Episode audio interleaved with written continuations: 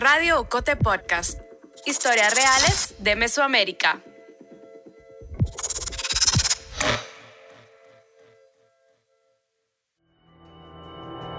Este episodio es también patrocinado por el Premio Centroamericano de Cuento 2022 Mario Monteforte Toledo, de la Fundación País para la Educación y la Cultura y la Fundación Mario Monteforte Toledo.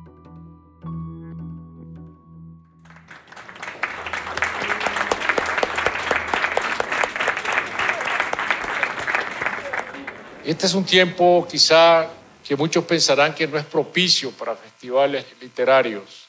Tiempo de incertidumbres, tiempo de superficialidad cultural, tiempo de falsa propaganda, tiempo de guerra de agresión, tiempo de terribles polarizaciones en América Latina, tiempo de falsos profetas, tiempo de revoluciones que un día fueron utopías y se convirtieron en distopias. Pero precisamente en estos tiempos es donde la palabra es el soporte verdadero de la libertad y de la democracia. Frente al silencio que tratan de imponer los tiranos, la voz que alzan los escritores seguirá siendo siempre una voz crítica, una voz alerta. Escuchas al escritor nicaragüense Sergio Ramírez Mercado, creador y presidente del Festival Centroamérica Cuenta, en la inauguración de su última edición. En los últimos ocho años, el festival literario más relevante de la región se ha convertido en un espacio para hablar de literatura, para narrar y poner en la mira Centroamérica. Es el espacio para el encuentro literario, sí, pero también para el optimismo. En 2022, después de dos años del inicio de la pandemia que nos obligó al encierro, después de dos años en los que el festival resistió en la virtualidad, Centroamérica Cuenta volvió al plano de lo físico. Por unos días en el Centro Cultural de España en Guatemala, se habló de la realidad, de la ficción, de memoria y justicia, de violencias, de género y del tiempo, del silencio y la censura, y de cómo narrar, con literatura o periodismo, ayuda a salvarnos. La alianza de la librería Sofos, dirigida por Philip Hunziker, fue clave para realizar un festival que reunió a decenas de escritores y escritoras, como Cristina Rivera Garza, Aroa Moreno, Arnoldo Galvez, Luis Chávez, Laura Restrepo, Paco Inclán, Emiliano Monge, Cristian Alarcón, Selva Almada y Fernanda Trías. Soy Ángel Mazariegos Rivas, periodista de Ocote, y en este episodio de Radio Ocote Podcast te llevo al que ha sido por cuatro días el epicentro de las letras de Iberoamérica. Vamos a la capital de Guatemala, al espacio donde se encontraron algunas de las voces fundamentales de la literatura hispanoamericana. Conversaremos con algunas de ellas sobre la necesidad de contar, y escuchar esta región, marcada por la violencia, la desigualdad, la migración irregular y los ataques a los derechos humanos. Sobre la literatura que sobrevive en los contextos más adversos, ya sea una crisis política o una pandemia, de cuyo encierro salieron, saldrán, letras que nos ayuden a entender.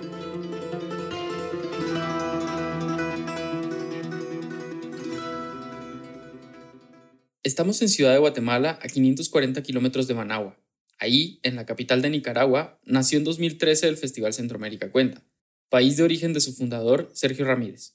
Hoy, nueve años después, no se realiza más ahí. Centroamérica Cuenta se ha convertido en un espacio de, de, resistencia, teniendo en cuenta sobre todo que se trata de un festival cuyo creador vive el exilio y el destierro por lo que escribe, ¿no? El periodista y escritor chileno Cristian Alarcón se refiere a Sergio Ramírez Mercado, quien fue vicepresidente de Daniel Ortega en los años 80 y que ahora vive en España. En una situación que habíamos creído olvidada desde eh, las dictaduras de los 70 y que obliga a muchos nicaragüenses en este caso a tener que dejar su país, su tierra, sus casas, sus vidas cotidianas, sus familias, para refugiarse de la opresión de un gobierno autoritario. Centroamérica cuenta es también de alguna manera una, una radiografía y una, un modo de volver a mirar ¿no? las heridas de la región que siguen abiertas.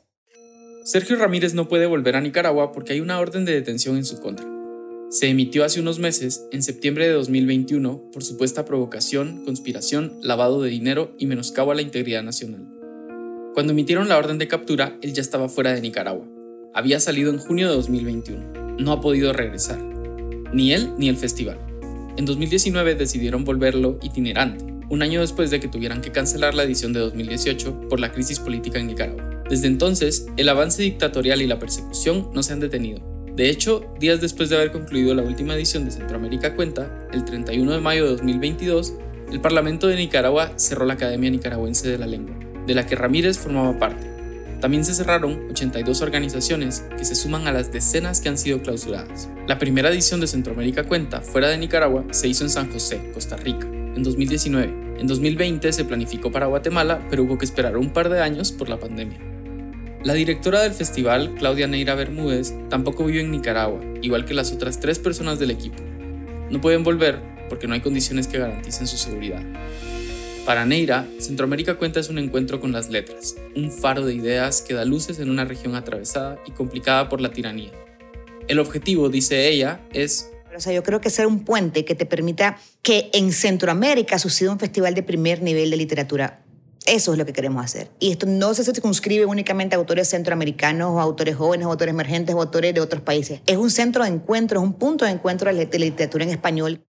Así nació el festival y así sobrevive, en un momento político en el que se volvió fundamental. En este momento en la región, yo creo que estas literaturas que están basadas en hechos reales, literaturas que tienen que ver más con tu proximidad, con tu cotidianidad, con lo que pasa todos los días, es más importante que nunca que sean escuchadas, leídas y vistas. En este momento tantos problemas que tienen que ver con el narcotráfico, desafiando al Estado político, es una realidad que no la podemos ocultar, las migraciones masivas hacia Estados Unidos, el problema de las pandillas juveniles, la pobreza, la corrupción, eso es Centroamérica.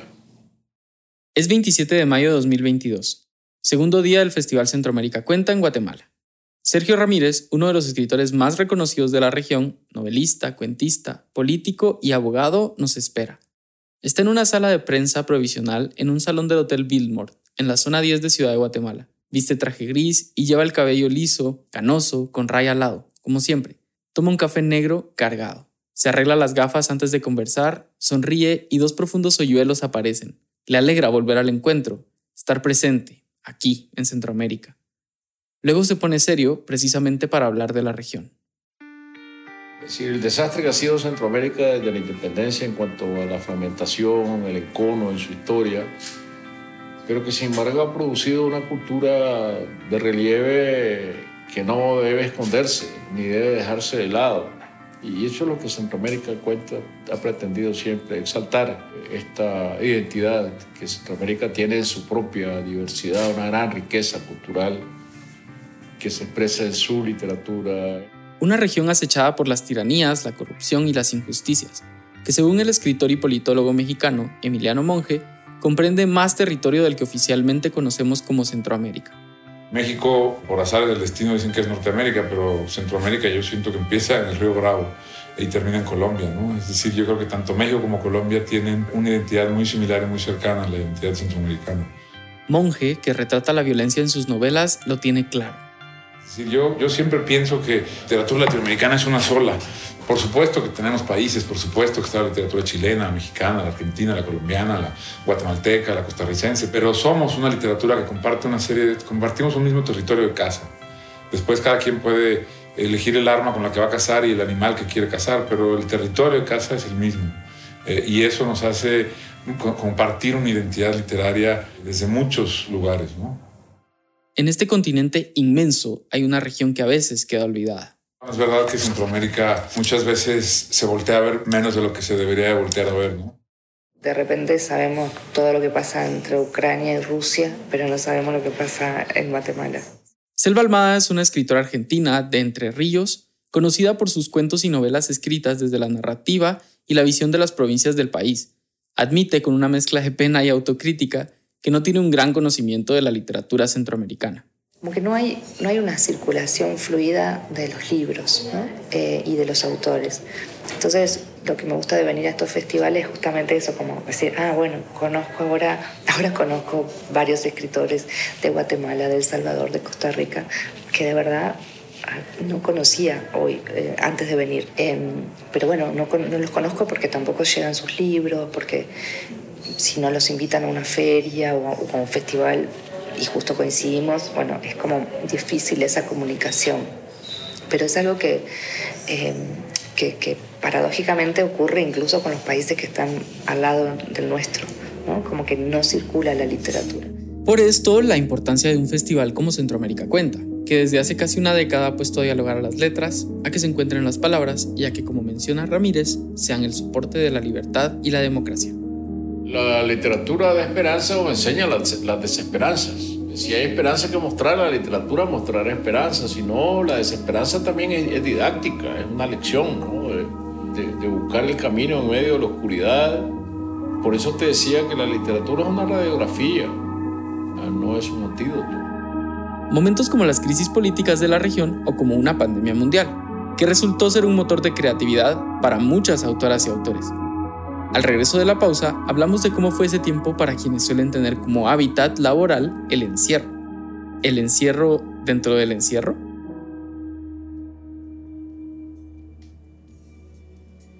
Estás escuchando Radio Ocote Podcast, el podcast de periodismo narrativo del medio digital Ocote. Síguenos en las redes sociales y en tu plataforma de audio favorita para enterarte del lanzamiento de cada nuevo episodio y de los demás contenidos de Ocote. Te invitamos también a La Fogata, el círculo de oyentes de Radio Ocote Podcast. Una vez al mes nos reunimos para escuchar el estreno de un episodio y hablar con sus protagonistas. Búscanos en Facebook como La Fogata.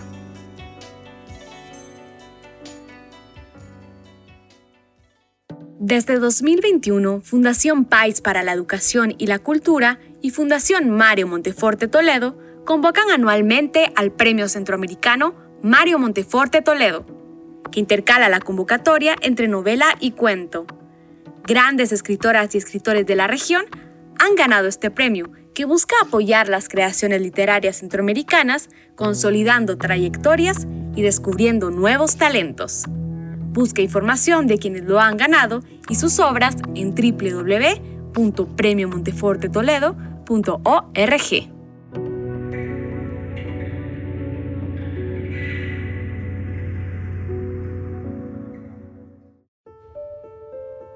yo creo que la pandemia es algo tuvo, es que nos movió el piso a todos y nos permitió darnos cuenta de que, lo único que la única certeza que tenemos es hoy.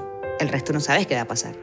Claudia Neira dice que ha escuchado con frecuencia cómo para muchos escritores la pandemia fue un espacio de creación. Algunos de quienes participaron en Centroamérica Cuenta lo confirman. Es muy perverso, los escritores estaban contentos con la pandemia. No, porque es lo que les gusta hacer, está encerrado trabajando, entonces para muchos estaban en su sopa, ¿no? Escuchas a Francisco Goldman, escritor nacido en Boston, en Estados Unidos, de madre guatemalteca. Goldman publicó hace un año su último libro, Monkey Boy, con el que fue finalista del Premio Pulitzer de Ficción 2022.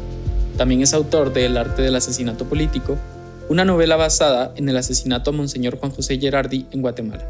Goldman terminó de escribir Monkey Boy en 2020 encerrado en un Airbnb en Ciudad de México a una cuadra del bosque de Chapultepec. No nos dificultó la vida. Fue muy raro, a mí fue muy raro así. Yo me sentí muy bien encerrado con mi familia y tuvo cierto... Uh, tengo gratitud, yo creo que fue horrible. Yo, yo, cuando empezó, cuando arrancó la pandemia, yo estaba en Nueva York, porque yo tengo que dar clases ahí tres meses al año. Mi familia estaba en, en México. So, cuando yo pude volver a estar con mi familia, yo estaba feliz. Pero jamás en mi vida voy a olvidar esas primeras tres semanas de marzo. El confinamiento era obligado esta vez, pero Goldman asegura que la escritura suele ser en sí, digamos, introvertida. Como dice Sergio Ramírez, y el hecho de que te impidan salir de tu casa, que hagan una peste suelta por las calles, pues eh, a un escritor le abre un espacio inmenso de tiempo para poder escribir, que es lo que pasó conmigo. Yo, pues generalmente, eh, una novela me toma tres, cuatro años y la última novela que escribí me tomó año y medio porque yo estaba encerrado en mi casa escribiendo. En el caso de Cristian Alarcón, el encierro le permitió saltar de las historias periodísticas a la ficción. Su primera novela de este género, El Tercer Paraíso, que le convirtió en ganador del Premio Alfaguara de Novela 2022, fue escrita durante el confinamiento lo hizo en una cabaña en las afueras de Buenos Aires, en Argentina, mientras cultivaba un jardín en homenaje a su abuela. En el caso del Tercer Paraíso estamos ante una historia que, utiliza dos planos de narrativos distintos. El presente de un narrador que es un privilegiado, ¿no? un, escritor este, en la medianía de, la edad que dispone de un espacio propio en las afueras de la ciudad y encuentra el placer y el goce ya no en la fiesta o el, aturdimiento, digamos, de los tímpanos y el estertor del, perreo, sino en el en ver crecer sus flores y sus plantas y el descubrir el poder de la naturaleza y la capacidad. Un confinado libre la periodista española María José Fernández llamó así a Alarcón durante la entrega del premio Alfaguara en marzo de 2022. Un ejercicio por el que también pasó la escritora guatemalteca Vania Vargas, en el cuaderno del fin del mundo, publicado por Celsius 232, el sello editorial de Ocote, Vargas escribe sobre el encierro social, emocional e imaginativo. Para mí el encierro es una especie de religión y, de alguna manera, pues sí, me servía para leer, me servía para pensar, me servía para, analizar, para escribir, para, crear, para, digamos, para llevar todos esos procesos, incluso sin, mucha conciencia de ellos, ¿no? Y sin embargo, este encierro, este encierro estaba, no solamente estaba lleno de gente, digamos, yo estaba en la casa familiar, estaba lleno de, de nuevas actividades, de nuevas responsabilidades y también estaba lleno de incertidumbre y también estaba lleno de temores y también estaba lleno de información constante cada vez más oscura, ¿no? Y en ese cúmulo de incertidumbre y de temor fue fundamental. Sentarse en medio de todo eso, hacer un espacio en medio de todo eso, eh, hacer un encierro dentro del mismo encierro eh, para escarbar y para encontrar realmente qué estoy sintiendo, qué estoy pensando, qué me hace pensar todo esto, ¿no? Para mí narrar ese encierro eh, fue realmente liberador, ¿verdad? Yo creo que a mí me regaló la posibilidad de un cable a tierra, ¿no? Me regaló la posibilidad de, de, sentirme despierta, de sentir que estaba con los ojos y los sentidos bien abiertos no fue así para todos, claro. Desde que terminé No es un río, que es la última novela, que fue a principios del 2020, hasta ahora no, no, estoy escribiendo otra cosa, no empecé a escribir otra cosa. No le puedo echar la culpa a la pandemia, porque, digo, también me, me pasa eso, como que termino un libro y no es que voy corriendo a empezar otro, sino que como al contrario, como me gusta que haya un un espacio de silencio entre un libro y otro, entre una idea y otra. Entonces, justo coincidió con la pandemia. No podría decir que fue por la pandemia que no escribí más. Lo que es seguro es que en muchas personas la pandemia sí ha provocado un cambio. No somos las mismas y los mismos que antes de la COVID. Es obvio que la pandemia nos va a cambiar como, como, como personas primero y después como, como filósofos, como pensadores, como escritores, como pintores, como eh, sea lo que sea que seamos, nos tiene que afectar de algún modo, nos tiene que cambiar de algún modo y nos tiene que hacer ver el mundo de un modo distinto. Es decir, yo, además de, ficción, eh, escribo en un periódico eh, de manera asidua, digamos, tengo una columna y, y, y, en ese aspecto me afectó muchísimo, ¿no? Eh, ver la realidad quebrada como se quebró, ¿no? ver, ver eh, la evidencia de las diferencias sociales eh, y también de la soledad en la que estábamos habitando todos. ¿no? me hizo ver que, que, hay una suerte de duelo mucho más profundo que el de la pandemia que compartimos todos. Para Emiliano Monge, esos cambios también se reflejaron en la forma de narrar. Pues me cambió los ritmos de la escritura, me cambió la manera de enfrentarme, eh, me cambió quizá el modo de contar también, es decir, no, no, no, me afecta qué quiero contar, pero quizá me afecta en cómo contar, eh, porque me hace ser otra persona. La pandemia nos convirtió a todos en otra persona. Estoy seguro que lo que queda de este año y, y lo que seguirá en los años próximos va a ser muchos libros atravesados por la pandemia. Eh, libros que seguramente tratarán sobre la pandemia y libros que la pandemia será un personaje más como lo son el resto de, los aspectos de nuestra realidad. Tiempos imperfectos, variables, cambiantes. Así es la escritura literaria. La pandemia significó un punto de inflexión para la humanidad y será un suceso más para las historias. Uno al que quizás algunos regresen, uno que quizá otros eviten. Francisco Goldman, además de terminar Monkey Boy, también ha empezado con la construcción de personajes para su nueva novela. En ella narrará la migración de la población maya guatemalteca a una ciudad estadounidense. Aún analiza si la historia sucederá durante la pandemia o no. No sé todavía. Pienso que va a terminar en 2020, cuando ya sientes que va a estallar esto. Entonces, no sé. La certeza está en que momentos como una pandemia global, como la ola autoritaria de una región usualmente olvidada, la polarización de las sociedades, las guerras, pueden ser un origen, un punto de partida para la literatura. Como dice Sergio Ramírez, seguirá siendo la palabra el más fuerte soporte de la libertad. Las entrevistas de este episodio las hicimos Melissa Rabanales, Carmen Quintela y yo, Ángel Mazariegos Rivas. El guion lo trabajé yo. La edición es de Carmen Quintela. La producción y el montaje sonoro de Isaac Hernández con el apoyo de José Manuel Lemus y Lucas Apiol. El diseño gráfico es de Alejandro Espilar. La voz institucional de Radio Cote Podcast es de Lucía Reynoso Flores. Julio Serrano Echeverría es el coordinador creativo. Alejandra Gutiérrez Valdizán es la directora general y editorial de Ocote.